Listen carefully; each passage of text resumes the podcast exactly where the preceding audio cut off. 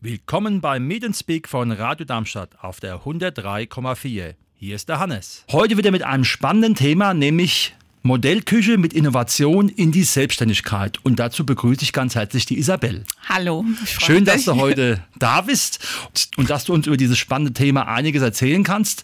Wir haben ja es ganz bewusst Modellküche genannt, weil du zum einen natürlich mit Küche, sage ich mal, sehr viel zu tun hast, aber auch nebenher als Model arbeitest. Stimmt ja, ne?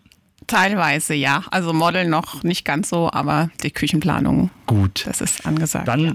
wollen wir einfach mal mit der ersten Frage mhm. anfangen. Wenn du auf deine jetzige Lebenszeit schaust, welche Personen haben dich besonders geprägt? Also im Grunde ganz einfach gesagt erstmal von meiner Herkunft her meine Eltern. Ich habe ein sehr behütetes Elternhaus genossen und dementsprechend wurden mir auch die Werte mitgegeben und ähm, die eigentlich sehr bezeichnend sind. Und wenn ich jetzt auf meine letzten sieben bis acht Jahre zurückblicke, dann wirklich auch die Situation, durch die ich dann oder beziehungsweise ähm, ja, was mir da passiert ist und ähm, wo ich da wirklich mit Carraro durchgeschleudert worden bin und mit den Höhen und Tiefen und das war eigentlich sehr bezeichnend für meinen letzten Lebenswandel sozusagen. Was war der ausschlaggebende Grund, sich in dieser Branche, nämlich Küche, zu engagieren und auch dann als selbstständige Frau zu investieren? Also geplant war das überhaupt nicht. Ich habe ursprünglich Architektur studiert und nach meiner Diplomarbeit ähm, warst du eigentlich mehr oder weniger arbeitslos. Und da bin ich ins kalte Wasser geschmissen worden oder habe mir das kalte Wasser ausgesucht und bin dann in der Küchenbranche gelandet. Das war also praktisch seit 99 und seitdem hat mich dieses Thema überhaupt nicht mehr losgelassen. Und ich finde es wahnsinnig spannend, ähm, diesen Lebensmittelpunkt der Familie auch bei fremden Personen zu gestalten. Und ähm, ja, und deswegen bin ich da eben auch froh, dass ich diese Art und Weise die Freude mit den Kunden teilen kann. Und das war eben der ausschlaggebende Punkt, dass ich dieses Thema oder diesen Bereich weiter verfolgt habe und dann letztendlich über Umwege in die Selbstständigkeit damit gegangen bin. Würdest du aus deinem Blickwinkel sagen, dass Attraktivität und Know-how ein besonderer Schlüssel zum Erfolg ist? Das denkt eigentlich jeder. Aber ähm, ich würde mal sagen, gerade in der Baumbranche ist es recht schwer.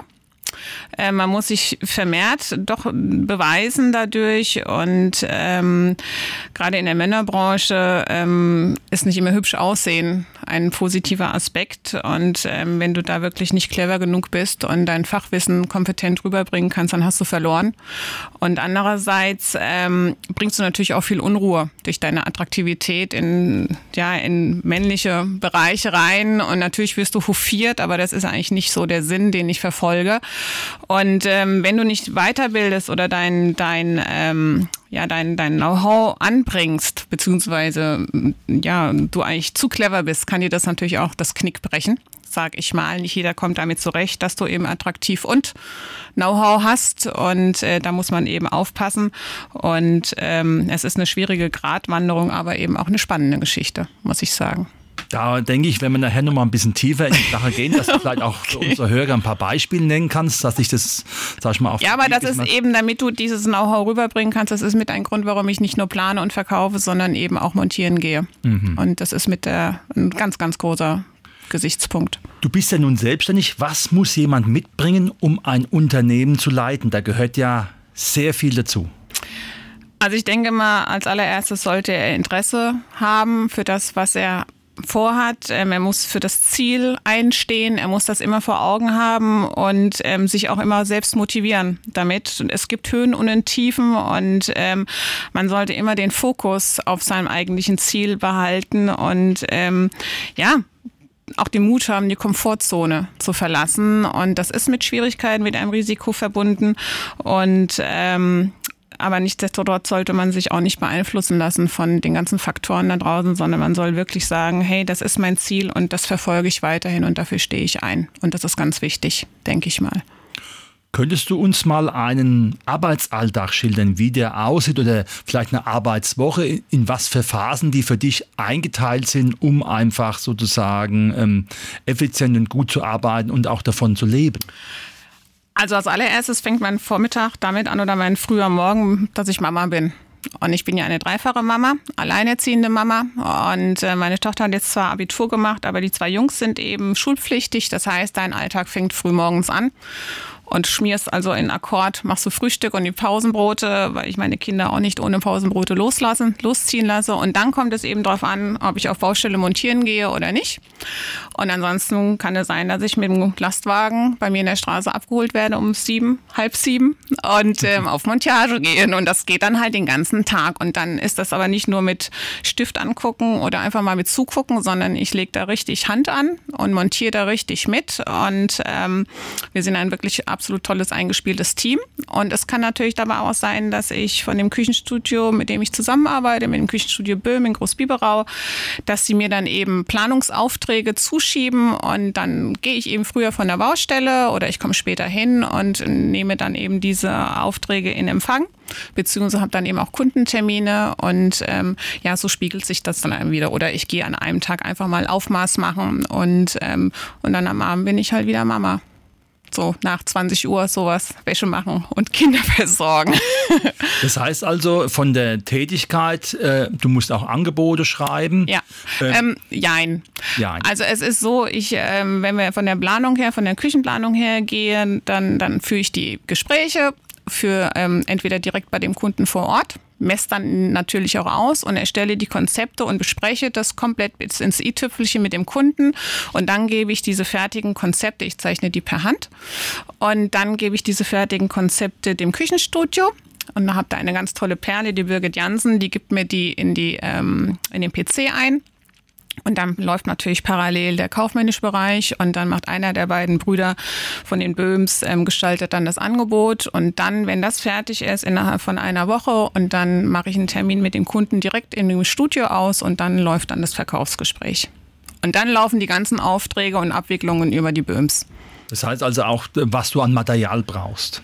Die Collagen, genau, richtig. Also das Material, das ist ja wie ein Küchenstudio, wie man sich das eben vorstellen muss, ähm, mit dem Material, mit den Arbeitsplatten. Und das ähm, habe ich ja alles vor Ort dann dort und das wird dem Kunden dann sehr, sehr deutlich ähm, gezeigt. Das heißt, er hat dann sozusagen auch schon äh, über diese technischen Sachen eine visuelle Vorstellung, Absolut. wie so eine Küche aussehen genau, kann, richtig. mit eventuellen Alternativen. Genau, also die CAD-Pläne, die liegen dann vor und dann bespricht man das und dann habe ich mein Skizzenpapier und entweder passt das Konzept komplett schon, der Kunde ist damit einverstanden, hat sich das vorgestellt oder wir arbeiten dann das alles nochmal ab und dann arbeiten die Böhms das ein und dann wird dem Kunden das auch per E-Mail einfach mal geschickt und dann kommt die Unterschrift. Und dann, wenn es zum Vertrag kommt, äh, geht es dann sozusagen auf die Baustelle mit dem entsprechenden Material.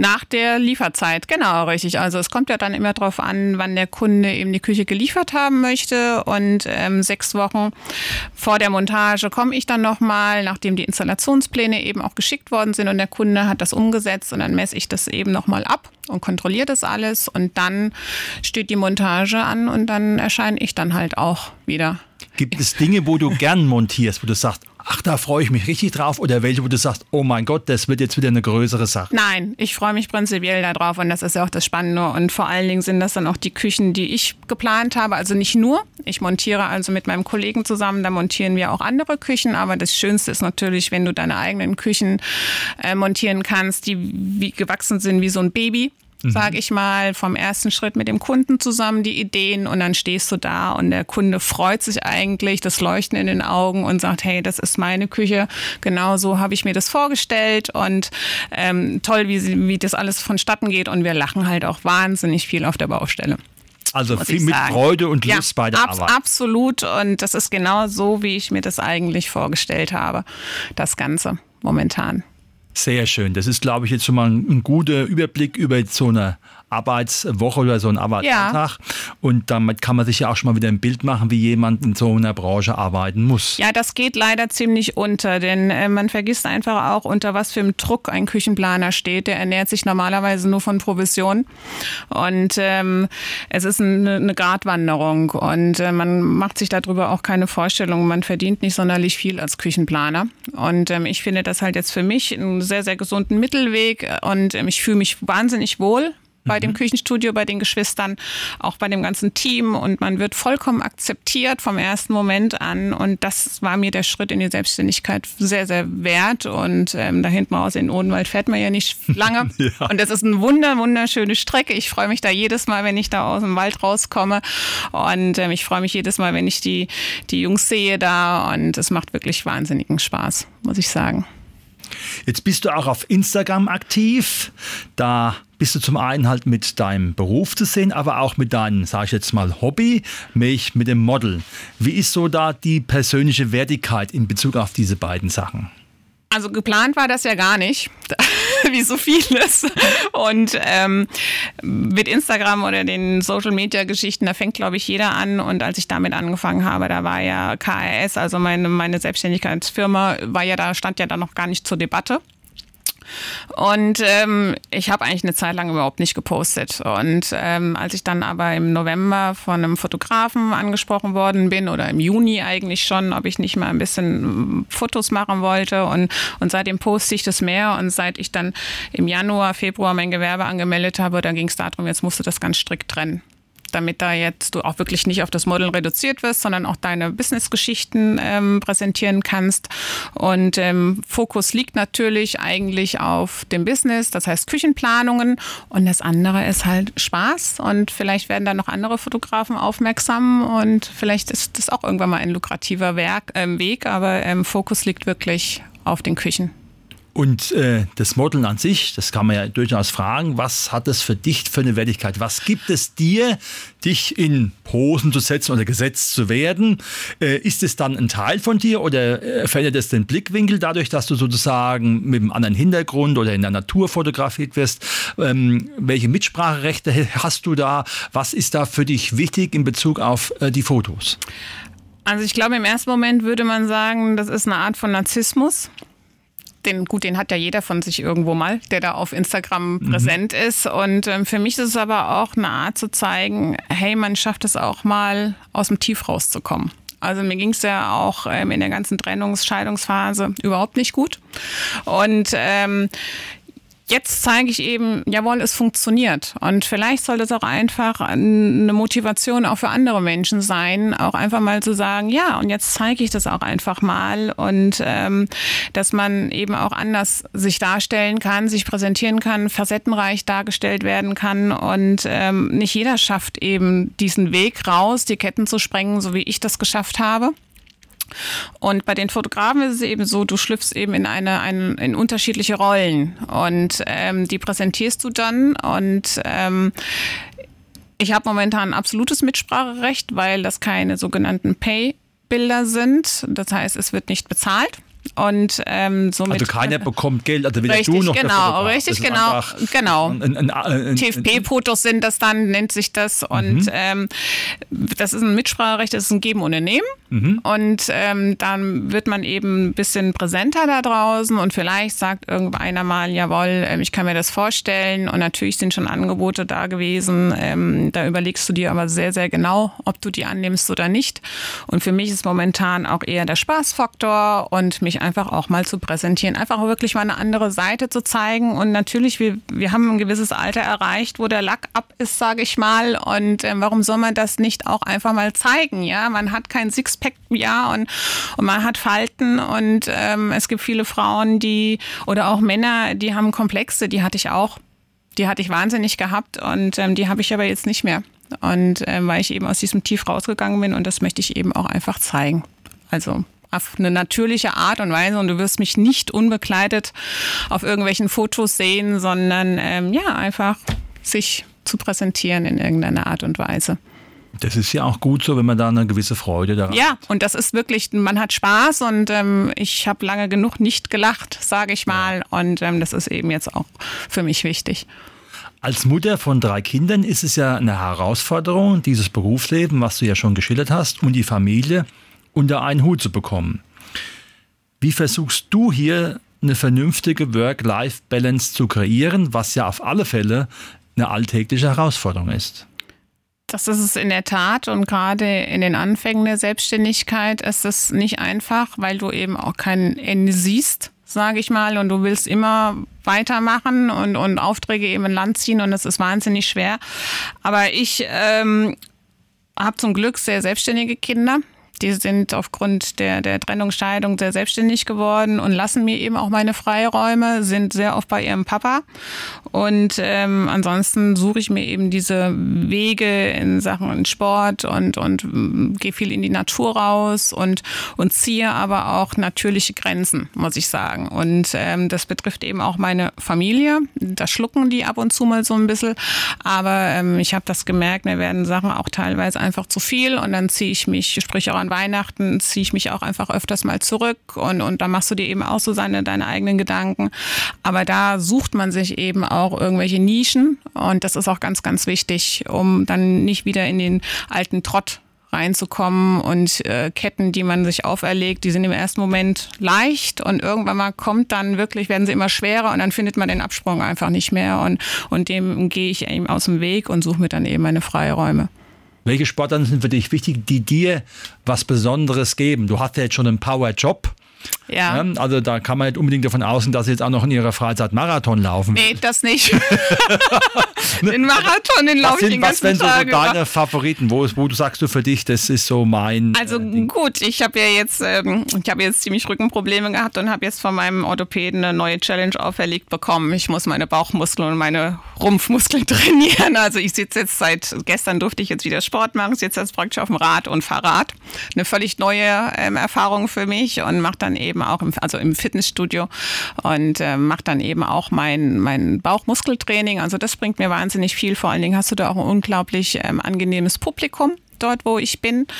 Und ähm, was ich aber wahnsinnig liebe, ist Badminton spielen.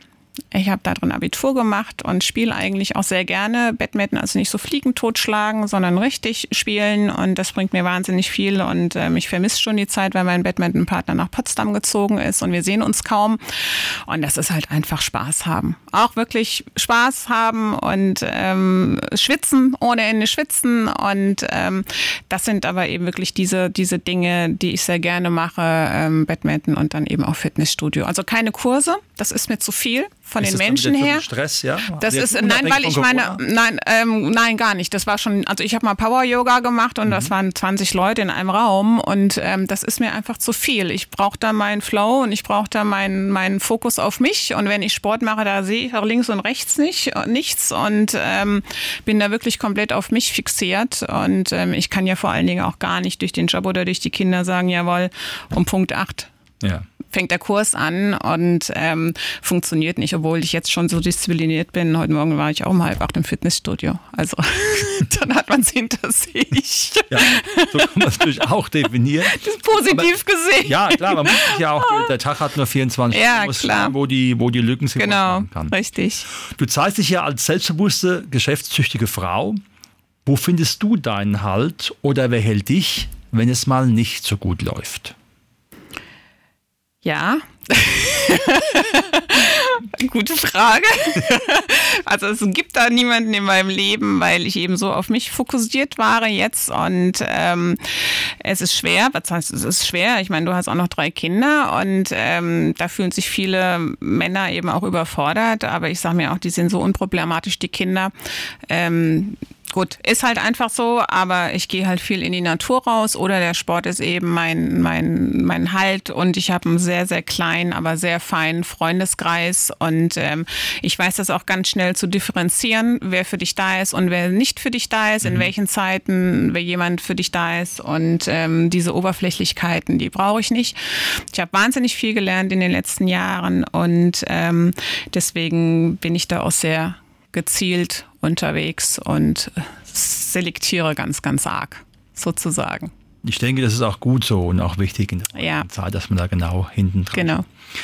Welche Geschäftsmodelle hat die Isabel sonst noch so im Kopf, beziehungsweise welche Pläne hat sie?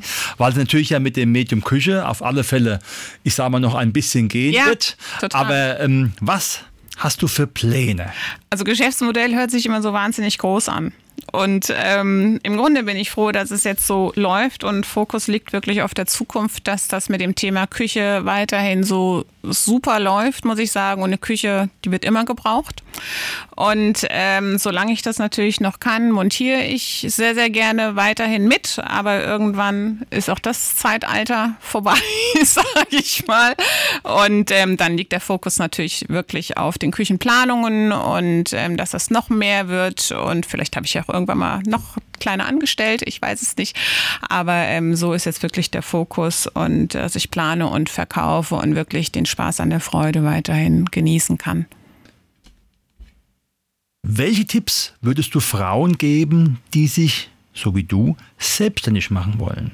Die also sozusagen einen Schritt wagen, der wie du auch selbst gesagt hast, ins kalte Wasser aus unterschiedlichen Hintergründen, aber die sagen, ich möchte mich selbstständig machen. Was wäre für dich wichtig, was diese Menschen wissen müssen, wenn sie so ein, man kann es auch sagen, Risiko hier eingehen? Also in erster Linie würde ich mal sagen, wie vorher schon gesagt, man sollte seine, Energie, äh, seine, seine Idee verwirklichen und nach wie vor immer verfolgen. Man sollte sich stets immer motivieren und ähm, sich wirklich nicht beirren lassen und weiterentwickeln und ähm, das Beste ist natürlich, dass Frauen das aus, wie du schon sagst, aus einem anderen Hintergrund raus machen, aus einem entspannteren Hintergrund und nicht aus so einem Chaos raus, wie ich es, ähm, wie ich agieren musste. Das ist nämlich wahnsinnig anstrengend. Das zerrt unglaublich, immer ein Hoch und ein Tief zu bekommen, den finanziellen Rückhalt nicht zu haben. Und wirklich nicht jeder ist diesem Risiko gewachsen. Und ähm, man sollte wirklich auch selbst sein, so stets sein Selbstwertgefühl behalten und ähm, ja, sich nicht aufgeben.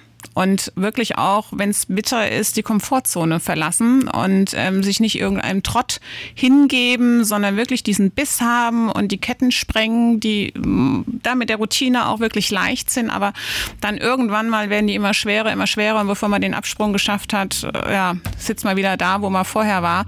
Und das sollte wirklich nicht passieren. Und wirklich, ähm, ja, rechts und links gucken, aber sich Ideen mitnehmen, aber wirklich sein, seinen Weg einfach gehen. Und ähm, wenn du das machst, und ich glaube, da ist man auf einem guten Wege. Mir ist aufgefallen, du hast heute zwei oder dreimal den Begriff Komfortzone genannt. Ja. Wie würdest du denn die Komfortzone für dich definieren? Ach du lieber Gott.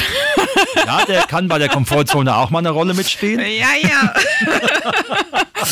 Wie würde ich Komfortzone? Ja, Bequemlichkeit. Also Komfortzone ist eine Bequemlichkeit und eine Gewohnheit, ähm, die man eben selten ausbricht, weil man es eigentlich bequem haben möchte. Und ähm, was man immer gewohnt ist, sprich, ähm, ich war 18 Jahre verheiratet, es war super bequem. Mein Ex-Mann hat das Geld verdient und ich saß zu Hause so. Und jetzt mit einem Schlag musste ich von heute auf morgen Voll Vollzeit arbeiten gehen, die Kinder alleine lassen. Das war der erste Schritt damals, die Komfortzone zu verlassen. Das war Wahnsinn. Das war für mich ein, ein, ja, ein Rausreißen aus einer Realität, aus einer Traumwelt vielleicht vielleicht und äh, mir wurde der Boden unter den Füßen weggerissen und, und jetzt versuche ich eben die Komfortzone erst gar nicht so, sag ich mal, aufkommen zu lassen und ähm, immer wieder sich neu weiterzuentwickeln, immer zu gucken, wie kann ich was besser machen und ähm, ja, der Routine entfliehen. Komfortzone ist einfach Routine und ähm, das ist mit der Zeit dann auch, das erfahre ich jetzt,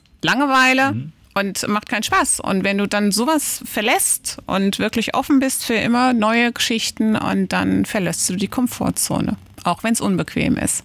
Und du brauchst Mut und Ausdauer. Und ähm, ich denke mal, die habe ich mir in den letzten Jahren angeeignet. Also ich denke, das war jetzt nochmal am Ende unseres Gesprächs ein, ein guter Appell an unsere Hörer, die in diese Richtung vielleicht gehen wollen.